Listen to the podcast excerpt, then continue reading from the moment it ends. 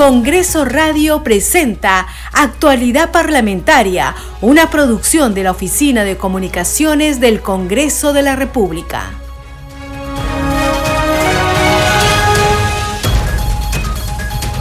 ¿Cómo están? Bienvenidos a su programa Actualidad Parlamentaria. Les saluda Carlos Alvarado y estos son los titulares. El Pleno del Congreso de la República se reunirá esta tarde con la presidencia del titular del Poder Legislativo Alejandro Soto Reyes.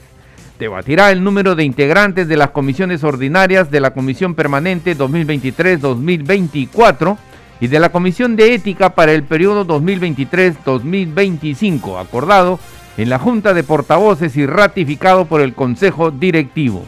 La Junta de Portavoces definió también el número de integrantes que tendrán todas las comisiones, así como las bancadas que presidirán cada grupo de trabajo durante el próximo año legislativo.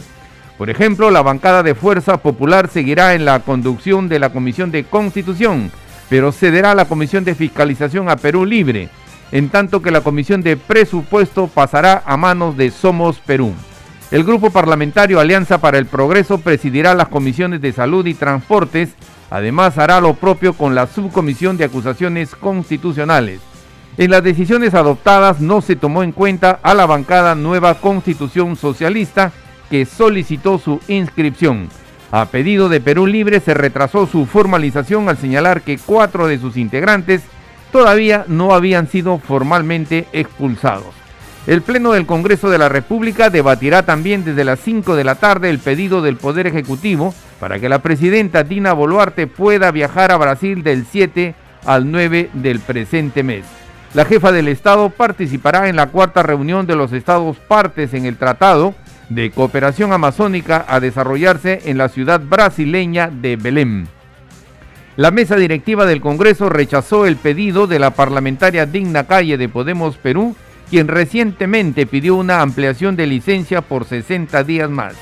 La decisión fue ratificada luego por el Consejo Directivo del Parlamento Nacional. A pocos días de conmemorarse el 199 aniversario de la batalla de Junín, el congresista Miguel Cicia Vázquez de Renovación Popular encabezó una ceremonia especial en el auditorio Alberto Andrade Carmona del Congreso de la República. El también secretario de la Comisión Especial Multipartidaria Conmemorativa del Bicentenario de la Independencia del Perú resaltó el significado de la gesta libertaria de Junín que consolidó la independencia del Perú y de América del Sur. El congresista Esdras Medina de Unidad y Diálogo organizó para esta mañana una ceremonia de reconocimiento a la labor de los emprendedores, académicos y distinguidas personas de nuestro país.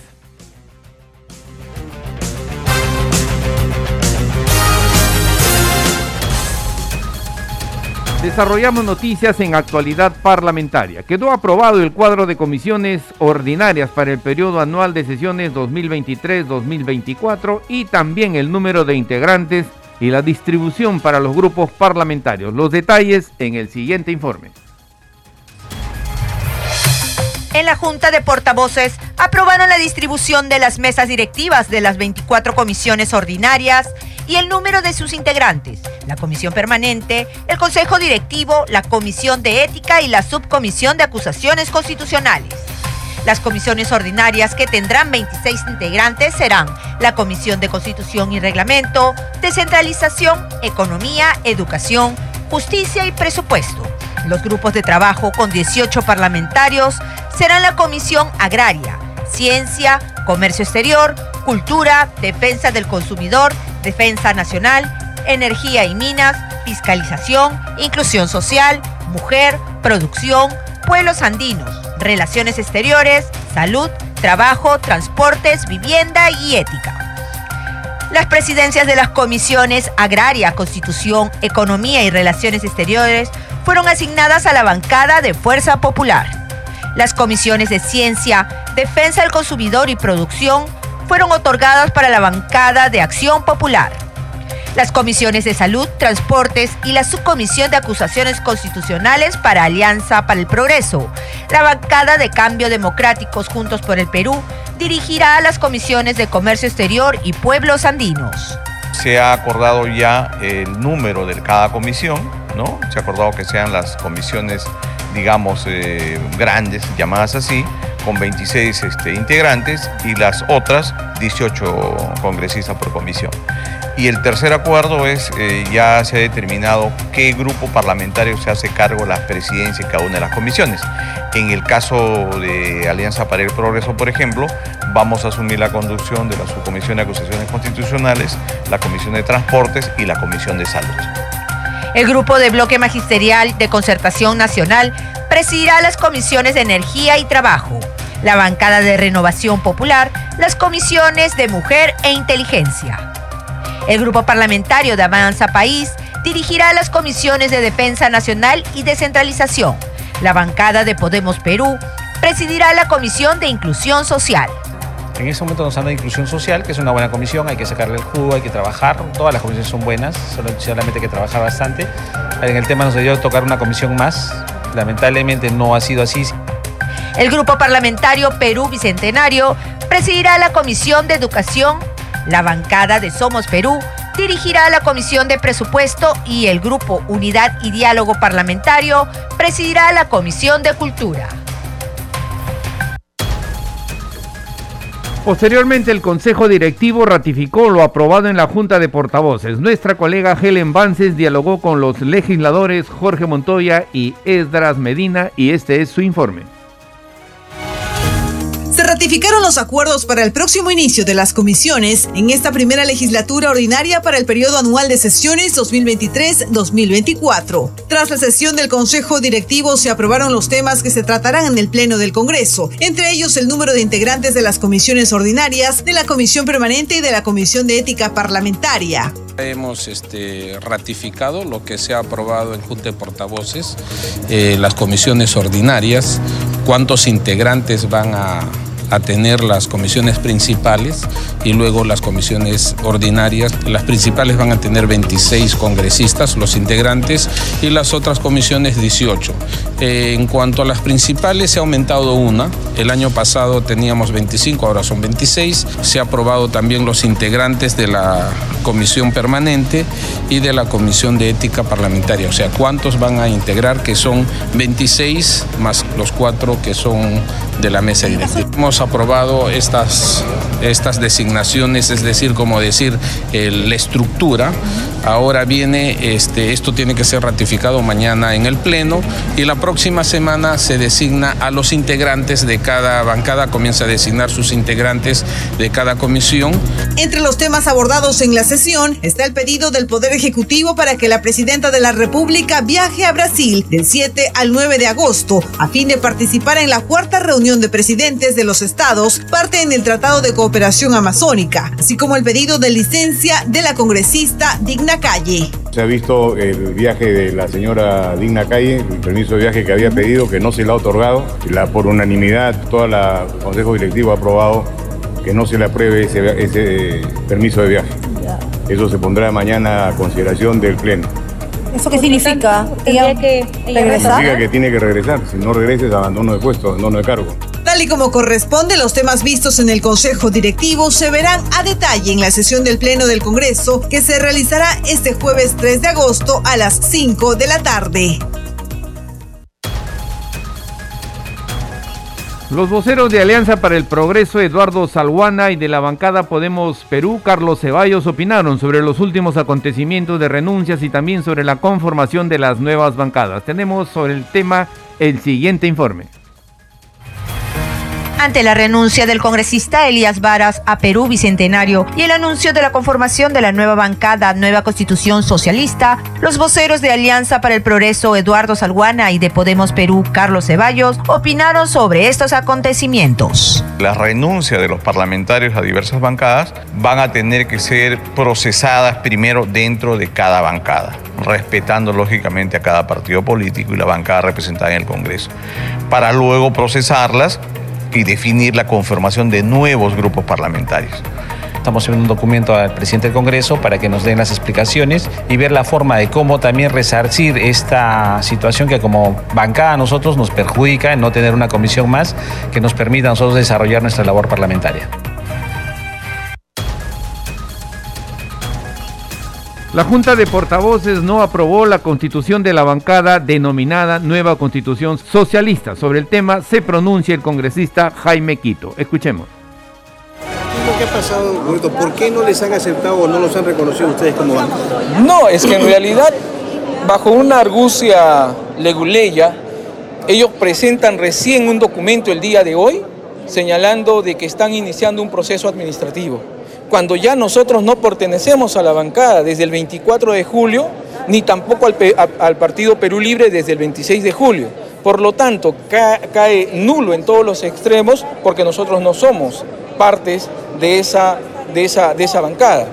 Y no procede, en realidad no procede, solamente esto lo han hecho por los intereses que tienen de las bancadas de Perú Libre y toda la derecha, o sea, ellos están ahí confaulados, o sea, no hay otra cosa más, porque solamente Perú Libre tiene 12 votos. ¿Cuál es la verdadera intención para no reconocerlos entonces? Para no, es repartirse las comisiones, es lo único que les importa, repartirse las comisiones. ¿Y qué harán ustedes? ¿Van a de repente acudir a alguna instancia? Vamos a accionar en cuanto a lo que competa, ahorita vamos a hacer el análisis respecto a ello y estaremos anunciando las acciones que vayamos a determinar. De denuncias, eh. Por supuesto, esas acciones, denuncias, demandas, lo que competa, vamos a tener que hacer. ¿A nivel del Congreso solamente? A nivel de Congreso, a nivel judicial, a nivel este, eh, constitucional, en lo que competa. Una bancada que no existe, ha votado, ¿lo estaba señalando exactamente de quién? Bueno, es una bancada que renunció uno de sus integrantes y, eh, bueno, lo hicieron votar, bueno, en todo caso, pero bueno, ahí la situación es que mientras tenga los votos y te juntes con ellos, así tengas una persona te conviertes en bancada. Seguimos desarrollando noticias en actualidad parlamentaria. Fuerza Popular respalda la elección del presidente del Congreso Alejandro Soto, afirmó la vocera de ese grupo político Patricia Juárez. En ese sentido, pidió no, no desestabilizar a este poder del Estado con censuras ni con denuncias exageradas. Escuchemos. Esperemos también, obviamente, que no haya ninguna censura, que no desestabilicemos al, al, Congreso. Esperemos que el presidente, entiendo yo, que está aclarando los temas que se le han imputado, porque la verdad es que también ha sido una exageración señalar que tenía decenas de denuncias. Entonces creo que está bien, está bien este, que él aclare y que finalmente, eh, digamos, se pueda establecer eh, y dar estabilidad especialmente al Congreso. O sea, la intención aquí no es que Fuerza Popular asuma la presidencia del Congreso, como se especula. Manera, de ninguna manera, o sea, descartado absolutamente, descartado absolutamente. Nosotros respetamos eh, la elección que se ha dado, respetamos a la mesa directiva y respaldamos, por supuesto, al presidente del Congreso. Juárez Gallego precisó que Fuerza Popular nunca tuvo una alianza con Perú Libre. Lo que existió, dijo, fue un acuerdo para llegar a la mesa directiva. Consideró que el caso de la parlamentaria Digna Calle es absolutamente reprochable. Escuchemos. Nosotros nunca hemos tenido una alianza con Perú Libre. Nosotros lo que hemos tenido en su momento es un acuerdo para llegar a la mesa directiva, ¿no? Así que eso siempre vamos a respetar no solamente a Perú Libre, sino a todos los grupos políticos en general. Se ha presentado una denuncia constitucional contra la congresista Digna Calle respecto a estas licencias constantes que ha pedido. En el caso de Fuerza Popular, ¿apoyaría justamente de repente una sanción o cómo ve ya esta, esta situación? Porque afecta también la No, eh, este tema obviamente lo tenemos también que definir nosotros en bancada como solemos hacer eh, en general en la mayoría de los casos. Eh, vamos a ver obviamente que es absolutamente reprochable desde el punto de vista personal este, el, que una congresista no asista y no concurra a cumplir con las labores y con los compromisos que se supone le ha dado, le ha entregado el, electorado. ¿no? Yo creo que, que efectivamente creo que ya esto está pasando ya a, a palabras mayores. ¿no? Seguimos desarrollando noticias en actualidad parlamentaria. La congresista Kira Alcarraz se pronunció sobre el caso de su colega Digna Calle, quien continúa de viaje en los Estados Unidos. Dijo que Calle ha solicitado permiso por un tema delicado y que a su regreso a Perú dará las explicaciones. Escuchemos. Pero cada quien habla por sus acciones. Sus electores son las que las van a juzgar. Sus electores son las que de alguna otra manera le van a reclamar el que no tenga ella eh, presencia, pues no, el que no las esté representando, porque son los que ellos han votado por ellos. ¿No a presentar una moción de repente de consulta? De hecho, que yo, yo también lo haría, o sea, no, tengo ni en contra porque obviamente no está cumpliendo con su labor parlamentaria. Yo tengo, o sea, yo siempre he dicho de que el hecho de que esté en mi bancada o yo me hable con alguien de ellos, he hecho algo malo que yo creo que no está eh, de acuerdo a la, labor parlamentaria que nosotros hacemos los congresistas, pues lamentablemente tiene que ir, con transparencia, porque no eso sería blindarlo, o justificar. Yo no puedo justificar algo que de alguna otra manera no cumple con lo que hemos venido. Nosotros hemos venido de alguna otra manera, hemos hecho campañas para poder estar y representar a nuestra población y el hecho de que por temas personales no podamos hacerlo y encima no expliquemos, da mucho que hablar. ¿Usted cree que ella eh, menosprecia la labor congresal? Yo no creo que menosprecie, sino que el tema es, como te vuelvo a repetir, es un tema delicado que ella tiene por lo que ha pedido y ha solicitado. ¿Usted sabe qué tema delicado es? No, no, solamente nos ha manifestado que es un tema delicado y que ella en su momento, cuando llegue acá a Perú, lo va a manifestar. ¿Y si quiere su bancada, lo ha manifestado, lo que nos ha manifestado, como le vuelvo a decir, es que es un tema delicado y familiar. ¿Cómo queda el señor José Luna? Él dijo que ella se iba a reintegrar en esta legislatura al Congreso. Sin embargo, pide 60 días más. Tengo entendido que se le complicó el tema familiar y por eso es que pidió 60 días más. Yo también me enteré, por prensa, me enteré que había vuelto a pedir 60 días porque yo ese día de la votación estaba esperando... ¿Qué opina de la denuncia constitucional que se presentado en su contra? En, contra de Dina Es parte de lo que de la labor parlamentaria que tenemos los congresistas y cuando no estamos de acuerdo en algo y que tenemos la libertad, la libertad de hacerlo. Ahora, si sabemos que no está de acuerdo, lo tenemos que hacer porque si no lo haremos, no, no, no lo haríamos. ¿Qué van a decir? Que estamos blindando. No podemos blindar de alguna otra manera alguna mala acción, algún mal Seguimos desarrollando noticias en actualidad parlamentaria. El congresista Miguel Cicia, en evento especial realizado en el Congreso de la República, conmemoró el 199 aniversario de la gesta heroica de la batalla de Junín. Sobre el tema tenemos el siguiente informe. Como parte de las celebraciones del 199 aniversario de la gloriosa batalla de Junín, a celebrarse el próximo 6 de agosto, el Congreso de la República, mediante el despacho del congresista Miguel Sixia, rindió un homenaje a los patriotas que participaron en la batalla que abrió el camino para consolidar la independencia de Sudamérica en Ayacucho. En la lucha de nuestros patriotas que venían los españoles, los realistas, creyéndose vencedores por 14 años invencibles, salimos a, enfrentarlos y a ganarles. Y así se derrotó a los realistas, dándose el inicio de nuestra libertad en este campo de la batalla de Junín.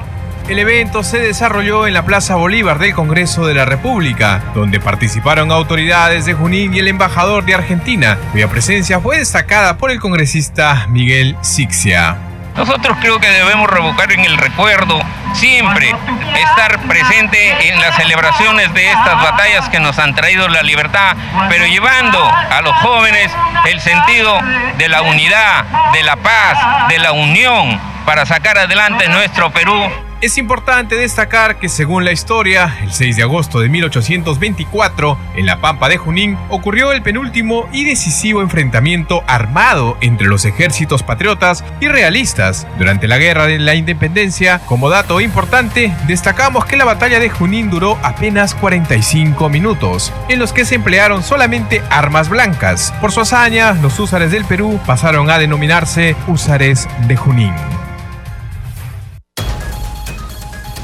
Seguimos desarrollando noticias en actualidad parlamentaria. La congresista Carol Paredes de Acción Popular presentó un proyecto de ley que busca facilitar la inversión en las comunidades campesinas y nativas. Los detalles en el siguiente informe. Con el objeto de facilitar la inversión pública en comunidades campesinas y nativas, la congresista Carol Paredes presentó un proyecto de ley que también busca modificar el requerimiento sobre el saneamiento físico legal para aprobar expedientes técnicos en comunidades nativas y campesinas. Mediante la presente iniciativa, los gobiernos regionales y locales podrán invertir en diversos proyectos con los recursos que se les asigna, ya que muchas veces no se logran ejecutar por no contar con propuestas viables, generando así un gran beneficio económico para el Estado. Con la implementación de esta norma, el Estado no tendrá la necesidad de destinar recursos adicionales, ya que cada unidad ejecutora de inversiones tiene sus propios recursos aprobados en la ley de presupuesto cada año. Seguimos desarrollando noticias en actualidad parlamentaria con el objeto de fortalecer o con el objetivo de fortalecer la seguridad ciudadana en el país. El parlamentario Wilson Soto Palacios presentó el proyecto de ley que deroga el artículo 22 del Código Penal para suprimir la responsabilidad restringida por edad. Tenemos los detalles en el siguiente informe. En la actualidad, los autores de delitos que tienen el promedio de 18 y 21 años de edad o tienen más de 65 años, pese a la gravedad de los ilícitos que cometen, reciben penas mínimas que ofenden a los agraviados, familiares y a la sociedad en general. Es por ello que el congresista Wilson Soto Palacios, del Grupo Parlamentario Acción Popular, presentó el proyecto de ley que deroga el artículo 22 del Código Penal para suprimir la responsabilidad por edad. La sociedad se verá beneficiada al saber que se conseguirá sancionar con penas proporcionales a los daños causados y que se puedan residir por el grave daño y afectación a la vida, a la salud o los bienes de las víctimas. Será beneficioso para el Ministerio Público y el Poder Judicial porque no serán objetos de reproche social ante las sentencias radicales que expidan por parte de todo ciudadano que cometan delitos sin importar su edad. Proyecto de ley no representa mayor gasto o costo al Estado, debido a que busca derogar el artículo 22 del Código Penal para que los operadores del derecho penal puedan imponer sanciones sin discriminación a los delincuentes a partir de los 18 años en adelante. Seguimos desarrollando noticias en actualidad parlamentaria. Publican la ley que declara la necesidad de construir un parque industrial y artesanal en San Juan del Urigancho, así como la norma que declara de interés nacional y saneamiento físico legal y la protección del sitio arqueológico Cerro Colorado en Barranca. Los detalles en el siguiente informe. Con el fin de promover preferentemente el emprendimiento de los jóvenes, fue publicada la Ley 31.857, aprobada por el Congreso de la República, que declara de necesidad pública la creación y construcción de un parque industrial y artesanal en el distrito de San Juan del Urigancho, provincia y departamento de Lima, lo que permitirá generar más puestos de trabajo, producción y comercio con apoyo del gobierno local y del sector privado. También fue publicada la Ley 31.858, que declara de interés nacional el saneamiento físico legal, la protección, la investigación, la puesta en valor, la difusión y la promoción del sitio arqueológico Cerro Colorado, ubicado en el distrito y provincia de Barranca, departamento de Lima, a fin de preservar la historia y promover el turismo. El Ministerio de Cultura, los sectores que correspondan del Poder Ejecutivo, el Gobierno Regional de Lima, la Municipalidad Provincial de Barranca y la Municipalidad Distrital de Barranca, coordinarán de acuerdo a sus competencias las acciones pertinentes para la ejecución de lo dispuesto en la referida norma. Además, fue publicada la Ley 31.859, que declara de interés nacional la implementación de medidas de salvaguardia vinculadas a los usos, manifestaciones y expresiones culturales en las regiones de Puno, Cusco y San Martín, como las fiestas patronales en honor a San Miguel Arcángel, patrono de Ilave, de la provincia del Collao, a la Virgen de la Inmaculada Concepción de Lampa, al Señor de la Exaltación de Moo, a San Pedro y San Pablo del centro poblado de Ichu, a la Santa Cruz del distrito de Juli, provincia de Chucuito, en Puno. Las autoridades locales y regionales, en coordinación con los Ministerios de Cultura y de Comercio Exterior y Turismo, harán lo propio con las fiestas patronales en honor a la Virgen del Rosario en Combapata, provincia de Canchis, en Cusco, al Santísimo Señor de Torrechayoc de la provincia de Urubamba, también en Cusco, y en honor a la Virgen de la Natividad en Tabalosos, provincia de Lamas, departamento de San Martín. Este programa se escucha en las regiones del país gracias a las siguientes emisoras. Radio Inca Tropical de Abancaya Purímac, Cinética Radio de Ayacucho, Radio TV Shalom Plus de Tingo María, Radio Las Vegas de Mollendo Arequipa, Radio Star de Mollendo Arequipa, Radio Madre de Dios de Puerto Maldonado, Radio Amazónica de Satipo en Junín, Radio TV Perú de Juliaca Puno, Radio Amistad de Lambayeque, Radio El Pueblo de Ayacucho, Radio Satel Perú de Lampa en Puno, Radio La Voz del Valle de Aplao en Arequipa, Radio Líder de La Unión en Piura, Radio Victoria de Ocros de Huamanga, Ayacucho. Estos son los titulares de cierre. El Pleno del Congreso de la República se reunirá esta tarde con la presidencia del titular del Poder Legislativo Alejandro Soto Reyes. Debatirá el número de integrantes de las comisiones ordinarias de la Comisión Permanente 2023-2024 y de la Comisión de Ética para el periodo 2023-2025, acordado en la Junta de Portavoces y ratificado por el Consejo Directivo.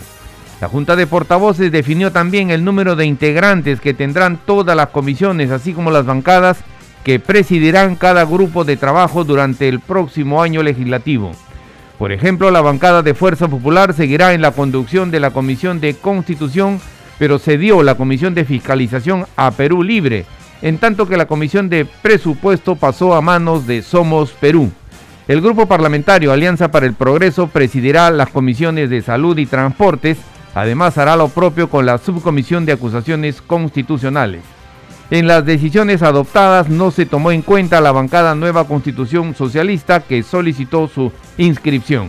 A pedido de Perú Libre se retrasó su formalización al señalar que cuatro de sus integrantes todavía no habían sido formalmente expulsados. El Pleno del Congreso de la República debatirá también desde las 5 de esta tarde el pedido del Poder Ejecutivo para que la presidenta Dina Boluarte pueda viajar a Brasil del 7 al 9 del presente mes. La jefa del Estado tiene previsto participar en la cuarta reunión de los estados partes en el Tratado de Cooperación Amazónica a desarrollarse en la ciudad brasileña de Belém. La mesa directiva del Congreso rechazó el pedido de la parlamentaria Digna Calle de Podemos Perú, quien recientemente pidió una ampliación de licencia por 60 días más. La decisión fue ratificada luego por el Consejo Directivo del Parlamento Nacional. A pocos días de conmemorarse el 199 aniversario de la batalla de Junín, el congresista Miguel Sixia encabezó una ceremonia especial en el auditorio Alberto Andrade Carmona del Congreso de la República. El también secretario de la Comisión Especial Multipartidaria Conmemorativa del Bicentenario de la Independencia del Perú resaltó el significado de la gesta libertaria de Junín que consolidó la independencia del Perú y de América del Sur. El congresista Esdras Medina de Unidad y Diálogo organizó para esta mañana una ceremonia de reconocimiento a la labor de los emprendedores, académicos y distinguidas personas de nuestro país. Hasta aquí las noticias en actualidad parlamentaria. En los controles nos acompañó Franco Roldán. Saludamos a Radio Luz y Sonido de Huánuco, Radio Capullana de Sullana en Piura, Radio Sabor Mix 89.9 de Quillo en Yungay, Ancash, Radio Mariela de Canta, Radio Sónica de Ayacucho, Radio Estéreo 1 de Jauja en Junín, Radio Acarí de Arequipa, Radio Continental de Sicuani en Cusco y Radio Star Plus de Nazca en Ica que retransmiten nuestro programa. Hasta mañana. Congreso Radio presentó Actualidad Parlamentaria, una producción de la Oficina de Comunicaciones del Congreso de la República.